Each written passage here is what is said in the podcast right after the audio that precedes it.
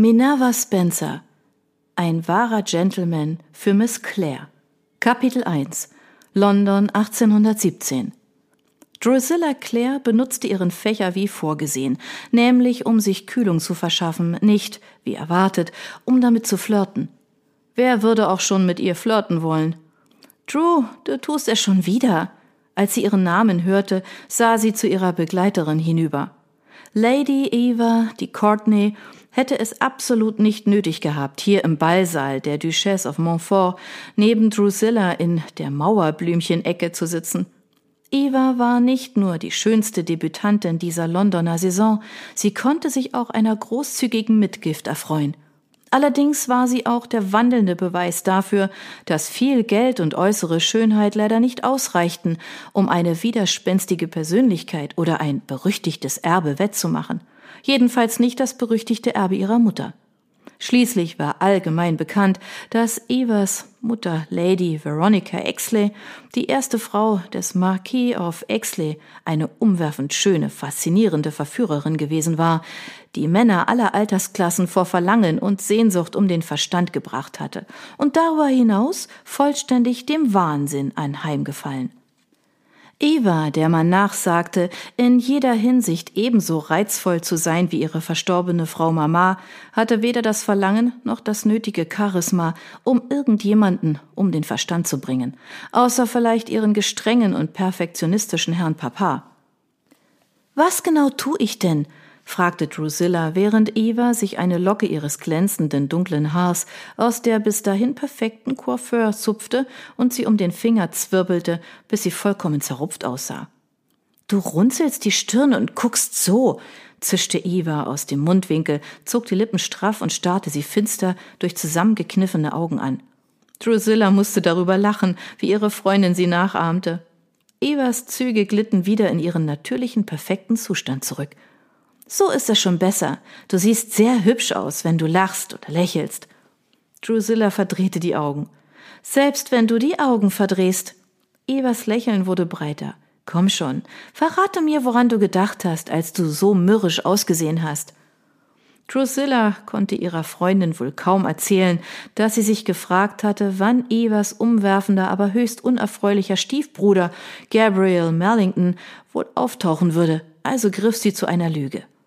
Ich habe mich gefragt, ob Lady Sissington aus ihrem Kleid fallen wird.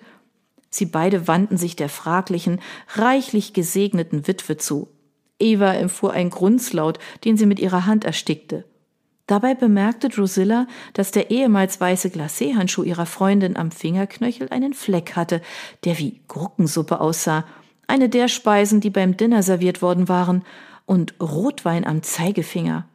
Drusilla hatte keine Ahnung, wie Eva das bewerkstelligt hatte, denn sie hatte die Handschuhe beim Essen nicht getragen. Evas veilchenblaue Augen blickten von Lady Sissingtons skandalösem Mieder wieder zu Drusilla und sie schien gerade etwas sagen zu wollen, als sie hinter Drusillas Schulter offenbar etwas entdeckte. Gabe! Sie sprang auf und wedelte auf äußerst undamenhafte Weise mit dem Arm. Drusilla wandte sich langsam auf ihrem Stuhl um und Eva zog nicht nur die Aufmerksamkeit ihres Stiefbruders auf sich, sondern die des halben Ballsaals. Sie wusste, sie hätte ihre Freundin ermahnen sollen, etwas Etikette zu wahren. Denn es war offenbar ihre Lebensaufgabe, Eva aus Schwierigkeiten herauszuhalten. Aber ihr Herz pochte heftig. Ihre Handflächen wurden feucht und ihr Magen kribbelte auf diese eigenartige Weise wie immer, wenn Gabriel Mullington in ihre Umlaufbahn geriet. Etwas, das er seit Beginn dieser Saison beinahe täglich tat, da er seine Schwester und damit auch Drusilla zu jeder nur erdenklichen gesellschaftlichen Zusammenkunft begleitete. Er stand beim Eingang des Ballsaals, als der Haushofmeister sein Erscheinen verkündete. Immer wenn sein Name ausgerufen wurde, ging ein aufgeregtes Raunen durch die Menge. Die Damen im Saal, seien sie jung, alt, verheiratet, verwitwet oder unverheiratet, hoben die Fächer oder die Stielbrillen, um ihn besser beobachten zu können. Auch die Männer nahmen Notiz von seinem Erscheinen, besonders diejenigen, die nahe dem Eingang herumlungerten Junge Burschen, die aussahen, als könnten sie sich nicht entscheiden, ob sie auf dem Ball bleiben oder ihn verlassen sollten, um weniger kultivierten männlichen Beschäftigungen nachzugehen. Die Reihen der Männer schlossen sich, wenn Gabriel an ihnen vorbeiging, wie bei einem Rudel wilder Hunde, die ein größeres, gefährlicheres Raubtier in ihrem Revier witterten. Einer von ihnen war Earl Weisel, der in ganz London, wenn nicht in ganz England, einen höchst zweifelhaften Ruf genoss. Offenbar sagte er etwas zu Gabriel, das ihn veranlasste, stehen zu bleiben. Die beiden wandten sich einander zu. Weisels Kumpane hielten sich im Hintergrund, während ihr Anführer sich Gabriel näherte. Wie Drusilla bemerkte, waren beide groß und breitschultrig mit einer schmalen Hüfte. Weisel allerdings war blass, blauäugig und blond und Gabriel gebräunt, hatte einen Schlafzimmerblick und sein Haar erinnerte sie an ein glimmendes Stück Kohle.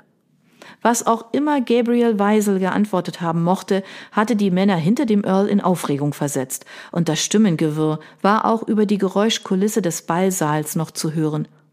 Weisel fühlte sich offenbar als einziger nicht angegriffen, denn er warf den Kopf in den Nacken und lachte laut. Gabriel schien nicht zu bemerken, welche Reaktion seine Replik bei den Anwesenden auslöste. Mit seinem Blick, der dem eines Berberfalken glich, suchte er die Menge ab. Er verzog die vollen Lippen zu einem fröhlichen Lächeln, als er seine Schwester entdeckte.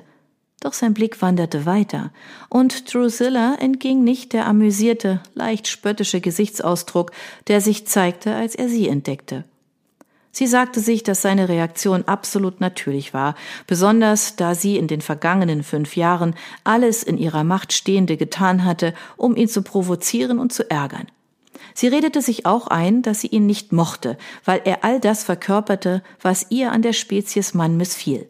Arrogant, zu attraktiv, als ihm oder sonst irgendjemandem gut getan hätte, überzeugt von seiner Überlegenheit und so an weibliche Bewunderung gewöhnt, dass er Drusillas Existenz nicht einmal bemerkt hätte, wenn sie ihn nicht dazu genötigt hätte. Doch sie wusste, dass sie sich bloß etwas vormachte. Der wahre Grund für ihre Abneigung, wenn es tatsächlich das war, was sie für ihn empfand, war, dass Gabriel Marlington sie dazu brachte, sich selbst nicht zu mögen. Und sie hatte geglaubt, dieses Gefühl schon lange überwunden zu haben.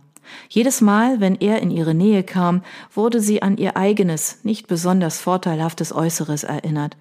Drusilla wusste, dass sie nicht hässlich war, aber sie war auch nicht unbedingt hübsch. Nein, ganz ansehnlich war das beste Urteil, auf das sie hoffen durfte. Sie gab schließlich nicht viel um Äußerliches und Eitelkeiten. Das war noch so etwas, das sie sich gern einredete. Gabe! Eva hüpfte auf und ab, und ihr Slipper verfing sich im angeschmuddelten Saum ihres weißen Kleides. Man konnte deutlich etwas reißen hören, was die Aufmerksamkeit der Umstehenden auf sie zog. Ihr vor kurzem noch so strahlender Ausdruck wich nun einer finsteren Miene. Oh, verflixt und zugenäht. Es war ein großer Riss, aber solche Missgeschicke passierten ihr öfter. Drusilla legte ihrer Freundin die Hand auf den Arm. Keine Sorge, Eva, ich habe eine Menge Nadeln und wir können das im Handumdrehen in Ordnung bringen, sagte sie gerade, als Gabriel vor ihnen stehen blieb. Guten Abend, die Damen. Er begrüßte seine Stiefschwester mit zwei Wangenküssen nach fremder Sitte, was Drusilla insgeheim sehr charmant fand. Drusilla begrüßte er nie auf diese Weise, aber zumindest entlockte ihm ihr Angebot, beim Ausbessern von Evas Kleid behilflich zu sein, ein Lächeln. Miss Claire ist eine gute Freundin, Eva, und darüber hinaus offenbar noch eine umsichtige, wenn sie so viele Nadeln bei sich hat. Drusilla versuchte nicht allzu offensichtlich in dem dankbaren, fast herzlichen Blick zu baden, den er ihr zuwarf. Stattdessen kniff sie die Augen zusammen und knickste leicht. Mr. Marlington? Er schien ihre kühle Begrüßung nicht zu bemerken.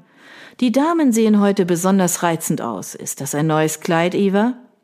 Eva schnaubte angesichts dieses armseligen Versuchs brüderlicher Schmeichelei. Du bist so ein Schaf, Gabe. Wer soll denn ein langweiliges weißes Kleid vom anderen unterscheiden? Über ihre direkten Worte musste er lachen. Es ist nicht besonders damenhaft, seinen Bruder ein Schaf zu nennen, Teufelchen. Eva schlug mit ihrem Fächer nach ihm, doch Drusilla wusste, dass ihre Freundin den Kosenamen und die brüderliche Zuneigung durchaus zu schätzen wusste. Wer nicht? Drusilla hatte keine Geschwister, nicht einmal Halbgeschwister, und konnte nur erahnen, wie es wäre, sich spielerisch und liebevoll zu necken. Sie mochte natürlich ihre Tante Violet, aber das Verhältnis war weder besonders eng noch besonders tiefgehend. So wie sie auch ihren freundlichen, aber distanzierten Vater geliebt hatte. Doch der hatte für sie kaum Zeit gehabt, als sie noch kleiner war, und war gestorben, als sie gerade 14 und noch im Internat gewesen war. Und das war auch schon ihre gesamte Verwandtschaft, zumindest soweit sie ihr bekannt war. Drusilla verstand nicht, wie Eva diesen attraktiven Mann nur wie einen Bruder sehen konnte. Schließlich waren die beiden nicht blutsverwandt, und darüber hinaus hatten sie einander erst vor fünf Jahren kennengelernt. Es war zum Auswachsen. Allein wenn sie an Gabriel Marlington dachte, hätte Drusilla ohnmächtig werden können. Eva allerdings schien es absolut nichts auszumachen, ihn zu beleidigen, körperlich zu misshandeln und herumzukommandieren. Eva griff nach seinem Arm und wippte auf den Fußballen auf und ab. Ihr Ausdruck war streng, aber voll Zuneigung. Du bist so spät. Es ist schon beinahe Zeit für den letzten Tanz vor dem Supper. Ich dachte schon, du kommst heute Abend nicht. Kurz hinter Epping war das Wetter scheußlich, deswegen bin ich nur langsam vorangekommen. Aber ich habe dir mein Wort gegeben, dass ich heute Abend zurück sein würde, und ich pflege mein Wort zu halten, wie du weißt.